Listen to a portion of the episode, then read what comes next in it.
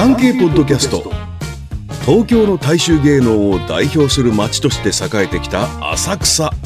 その昭和の清水を肌で知る世代の萩本欽一さんに浅草の物語を聞きました。産経新聞に連載された浅草物語萩本欽一を再構成してお届けします。案内役は私木村京也です。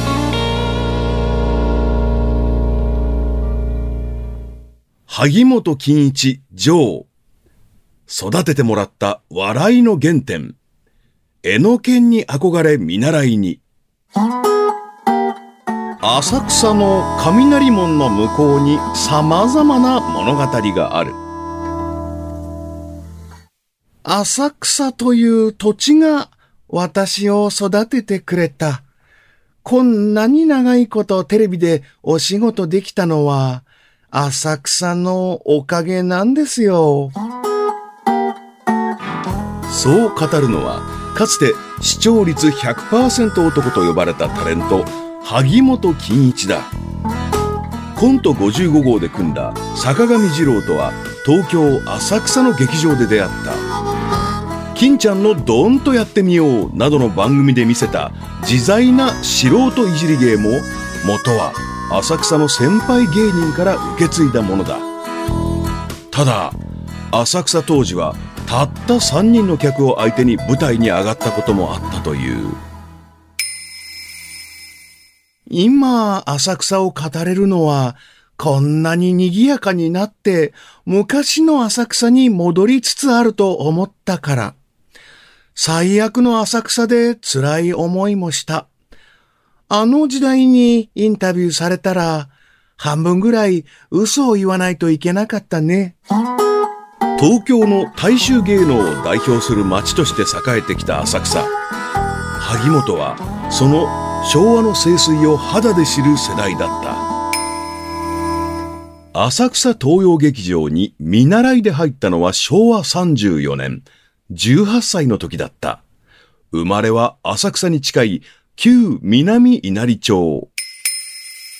正月は親に担がれて浅草を通ったけれど、子供心に何とも言えない正月を迎えた気がしてたまらなかった、と原風景を語る。正月に必ず行く食堂で必ず鍋焼きうどんを食べてね。おばあちゃんがいて、あいきんちゃんいらっしゃい。おせんべいを出してくれて、ちょっと時間がかかるから、これ食べて待とうねって。その店もなくなったな。カメラ店を営んでいた父親が事業で失敗し、中学高校時代はひどく貧乏だった。お金持ちになりたかったという萩本はこの仕事を選んだ理由は20代で家が建つのは芸能界しかないと思ったから。と明かす。ただ鏡の中の自分は2枚目スターになれるとは思えなかった。そこで映画の脇役などで活躍するコメディアンを目指すことにした。憧れたのは江野健こと榎本健一だ。入門当時の萩本を東洋工業会長の松倉久之は覚えているという。本当に坊やだったよ。金坊と呼ばれて先輩の使いっ走りのようなことをやらされていたね。東洋劇場があったのは浅草公園ロック。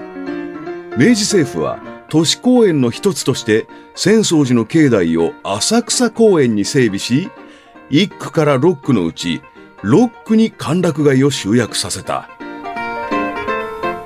随筆の名手でもあった明治41年生まれの女優沢村貞子の私の浅草にはロックの映画館、ロックの活動小屋がしばしば顔を出す。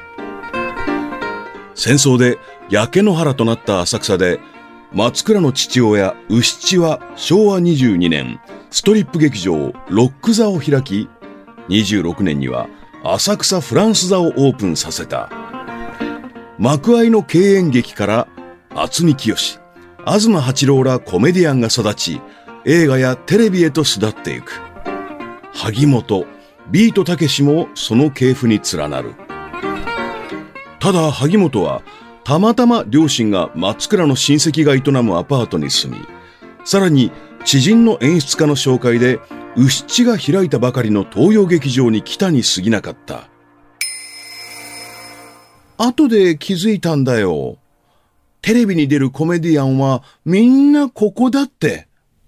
笑いの東大に入ったって感じだね。と、萩本は笑う。昭和34年のロックは、松倉によると、映画館やストリップ劇場が史上最高の36巻を数え、まさに最盛期だった。初舞台は意外に早くやってきた。金坊、お前、後ろからくっついて出ていけ、と言われてね。村人役で、それが受けて、用事がないのに、後ろに突っ立ってる珍しい奴がいるなーって。大失敗もした。セリフ三つもらって、最初は言えたんだけど、次がね、上がっちゃって飛んじゃった。先輩は、お前、今こう言いたいんだろ？うとアドリブでカバーし、客も笑った。俺、何も喋ってなくて、なんで笑ってるんだかもうよくわからなかった。次の日から午前7時に劇場に行き、舞台の上で叫んだ。萩本欽一だ俺は萩本欽一だなんとか度胸をつけなきゃ。後にテレビを席巻する金ちゃんは、まだ帯同の時期にあった。